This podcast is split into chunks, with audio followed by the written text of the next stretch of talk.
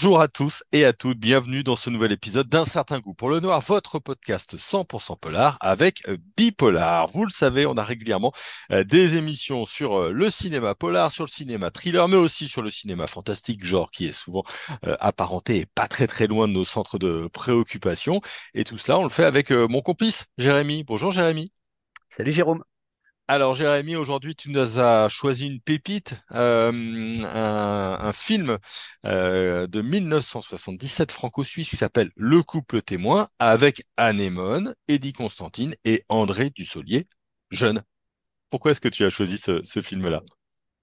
J'ai choisi ce film-là parce que ça fait partie des films qui sont restés dans l'ornière, un film qui constitue une euh, double curiosité à la fois dans le cinéma français et puis euh, euh, dans la carrière de son créateur, de son réalisateur, qui est le grand photographe William Klein. Alors, du côté du cinéma français, on est peu habitué, surtout dans ces années-là, à avoir affaire aux genres dystopiques. Euh, une sorte de science-fiction dystopique, parce que c'est à cela que fait penser ce film. Et puis, euh, par rapport à William Klein, évidemment, euh, on retient beaucoup plus sa carrière en tant que photographe de rue, grand photographe de mode, qui a révolutionné son art à partir des années 50. Et ce qui est intéressant, c'est aussi de, de voir qu'il a, dans son, sa carrière cinématographique, illustré une forme d'engagement. voilà, c'était un cinéaste engagé dès son premier long métrage, Qui êtes-vous, Polymagou et puis, on sait qu'il a participé à Loin du Vietnam, un projet collectif euh, qui a été initié par Chris Marker euh, contre l'intervention euh, américaine au Vietnam et au projet auquel participaient des cinéastes importants comme Alain René, Jean-Luc Godard, Claude voilà. Donc, c'est à ce titre-là que je pense qu'il est intéressant de parler de ce film et puis de, voir aussi à quel point ce film est visionnaire et on le dira tout de suite pourquoi. Mmh, bah oui, parce que du coup, on est sur un couple de Français moyens. Alors, c'est toujours un petit peu bizarre de dire un couple de Français moyens, mais en tout cas, ils vont participer euh, à une expérience, Claudine et Jean-Michel, censée déterminer les mœurs et les attentes du couple pour l'an 2000. Alors ça, c'est le pitch de base, mais toi, tu as peut-être une présentation plus complète. Alors, c'est là que je voulais en venir euh, à, l'aspect visionnaire du film, parce que ce couple euh, que tu as très bien présenté, qui est incarné par André Dussolier et Anémone, participe à une expérience organisée par le ministère de l'Avenir euh, dans les locaux du ministère. Donc, un côté un peu science-fiction, tout ça est très fictionnel, dans un cadre qui est un cadre qui correspond aussi au chantier des villes nouvelles. Alors ça, là, pour le coup, ça correspond à ce qui s'est passé en France euh, à partir des années 60, la construction des villes nouvelles. Ça nous renvoie à des, cités qui sont sorties comme ça euh, de nulle part, Val-de-Reuil, Lidabo, puis Cergy-Pontoise. donc ça correspond aux utopies urbaines. Il est question aussi d'utopie dans, dans ce film, on en reparlera. Mais surtout, l'aspect visionnaire tient au fait que ce couple est filmé 24 heures sur 24 et ça nous renvoie à la télé-réalité. Et ça, c'est quand même assez fort. Avant The Truman Show, bien des années avant The Truman Show, on a ce film-là qui est certainement le premier à évoquer une configuration, euh, euh, une configuration qui fait qu'on a un couple filmé 24 heures sur 24 euh, et qui est, qui est vraiment scruté et avec une production qui va euh, fonctionner sur des, stimuli euh, pour qu'il se passe quelque chose. On a besoin de documenter, on a besoin aussi de fictionnaliser. Et d'ailleurs, d'un point de vue formel, le film fonctionne sur... Euh, il est très godardien dans sa forme parce qu'il fonctionne à la fois sur ce mélange de fiction et de documentaire. Mais c'est un aspect qui est très, très étonnant. Et après, à partir du moment où la télé-réalité est arrivée, on a eu des, longs métrages comme ça qui documentaient ce type de programme ça, surprend moi, mais dans les années 70, c'est vraiment, vraiment très, très, très précurseur. Ouais, c'est très précurseur. Il y a une ambiance un peu particulière parce que c'est presque un huis clos. Hein. On les voit euh, mmh. évoluer, on, les voit un peu s'engueuler aussi de temps en temps, quelques grains de mmh. sable, quelques désaccords. Il y a même des enfants qui vont euh, débarquer dans, dans, le, dans le film. Euh, est-ce que tout ça n'est pas un petit peu ennuyeux tout de même, visionnaire? Certes, mais dans cette observation au quotidien, est-ce qu'on s'y retrouve? Alors, on, s'y retrouve. Euh, il faut quand même préciser que c'est un film euh, qui est très imprégné de ces années-là, des années 70. C'est un film qui est porté par, euh, je parlais de Godard tout à l'heure, par euh, tout un, certain cinéma qui est un cinéma formellement innovant, un, cinéma qui, n'est pas un cinéma confortable. Il y a, des jeux de montage qui fonctionnent aussi sur une certaine discontinuité narrative. Ça peut être perturbant pour un spectateur lambda qui s'attendrait à trouver une espèce de, récit clé en main, une espèce de fiction clé en main.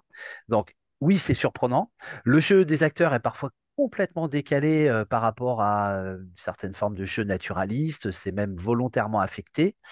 Il peut y avoir des scènes qui sont des plans séquences où on a des, des, dialogues, alors des dialogues qui sont portés aussi par des enjeux politiques, mais c'est un film qui est très largement satirique. Je pense notamment au personnage du ministre de l'Avenir et de la conversation qu'il a avec les, les, le couple qui porte sur la politique. Alors lui, il est complètement caricatural dans le sens où ses formules sont complètement creuses, donc il y a une critique d'un certain langage politique.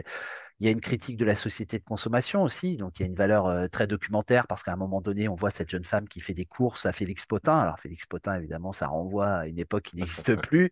Euh, c'est assez intéressant. Et puis donc, elle remplit son caddie avec euh, un baril de lessive, mais on veut lui échanger le baril de lessive contre un autre baril de lessive. Ça renvoie presque au sketch de Coluche à cette époque-là. Donc il y a des enjeux qui sont des enjeux documentaires qui rendent le film intéressant.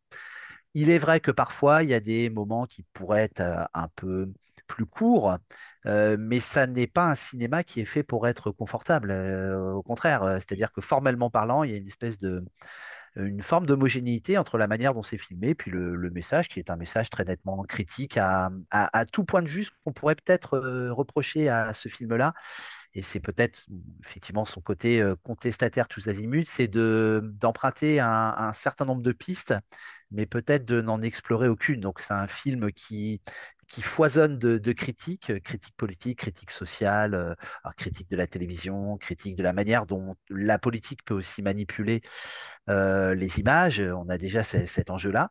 La soumission à l'autorité, ça renvoie à Milgram. Il y a tout un discours à un moment donné qui est, porté par un des personnages.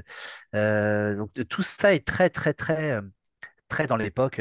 Voilà, on sent bien que c'est un film des années 70, d'un certain cinéma contestataire, et c'est à ce titre qu'il est intéressant. Ouais, c'est une charge, hein, véritablement, charge contre le pouvoir, charge contre les dominants pour euh, les dominer, parce qu'on a un couple qui, qui est vraiment un, animal de laboratoire, des animaux de, laboratoire, hein, euh, qui sont filmés, de manipuler un petit peu euh, partout. Euh, tu l'as dit, c'est bien dans une époque, mais on retrouve quand même et tu l'as dit aussi, quelque chose de très visionnaire qui doit être très agréable à voir aujourd'hui, parce que la surveillance euh, permanente, la domination euh, des élites, euh, la sécurité presque paternaliste, elle est toujours là. Oui, ça, ce sont des enjeux qui évidemment demeurent actuels et le seront, à mon avis, très longtemps. Tant qu'il y aura des sociétés humaines, il y aura toujours des interrogations sur les dominants et les dominés, sur évidemment l'image, et nous sommes plus que jamais dans la société de l'image.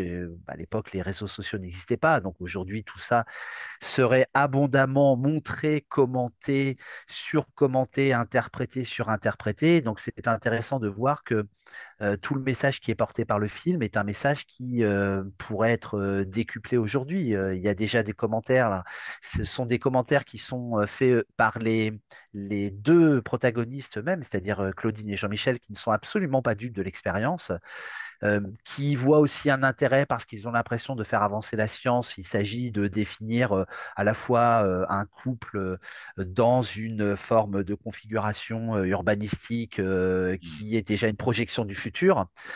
Mais on voit que l'expérience dérive et tu l'as rappelé au début du film, il y a aussi à un moment donné une prise d'otage à la fin, je ne vais pas raconter toute la fin du film, par des enfants. C'est intéressant ce retournement puisque ce sont des, des enfants qui prennent en otage les adultes, euh, comme si les adultes étaient complètement dépossédés de leur pouvoir de façon symbolique par les enfants. Euh, mais tous les enjeux que tu as évoqués sont évidemment, demeurent des enjeux très actuels. Mmh. Euh, c'est un peu peut-être le, film fort de, son réalisateur, est-ce qu'on peut le dire euh, comme ça, William euh, Klein, euh, qui nous a quitté malheureusement bah, l'année dernière, il y a un an, le, le 10 septembre 2022. Après, il a fait The French, il a fait Le Messie, juste avant, il avait fait un reportage sur, enfin un reportage, un documentaire sur Muhammad Ali. Voilà, un réalisateur plutôt rare. Est-ce qu'on peut dire que c'est sa pièce maîtresse?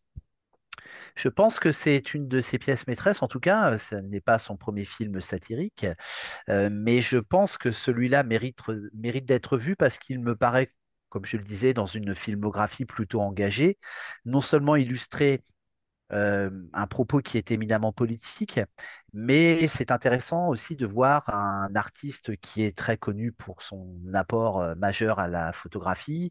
C'est très intéressant de voir comment il transfère ses compétences photographiques dans un art euh, qui est aussi un art de l'image, qui est le cinéma. Il y a des qualités visuelles dans ce film, il y a des plans qui pourraient être des, des, découpages qui, renvoient la photographie, on pourrait faire un arrêt sur image et avoir une qualité proprement photographique à, ce que l'on voit. voilà, donc c'est un film qui, qui a de l'intérêt, non seulement d'un point de vue formel, parce qu'il y a tout ce travail sur le montage, je le disais, avec une grande richesse et en même temps une espèce de discontinuité narrative qui est parfois un peu perturbante, mais si on est habitué à ce genre de cinéma, si on est habitué à Godard par exemple, on n'est mm. pas très surpris. Euh, donc oui, c'est un film qui mérite d'être revu et qui porte des enjeux toujours actuels, et en même temps, comme je le disais, qui est vraiment dans son époque, porté par une, forme de contestation qui est propre à, à cette décennie des années 70. Merci beaucoup, Jérémy. En tout cas, tu nous as encore une fois donné envie euh, de le voir et euh, de le revoir. Alors, euh, je précise simplement que pour le voir et le revoir, eh ben, c'est pas difficile. Univers Ciné en location ou Arte Boutique également. Puis il existe en, en DVD de manière un petit peu plus chère si vous voulez avoir l'objet.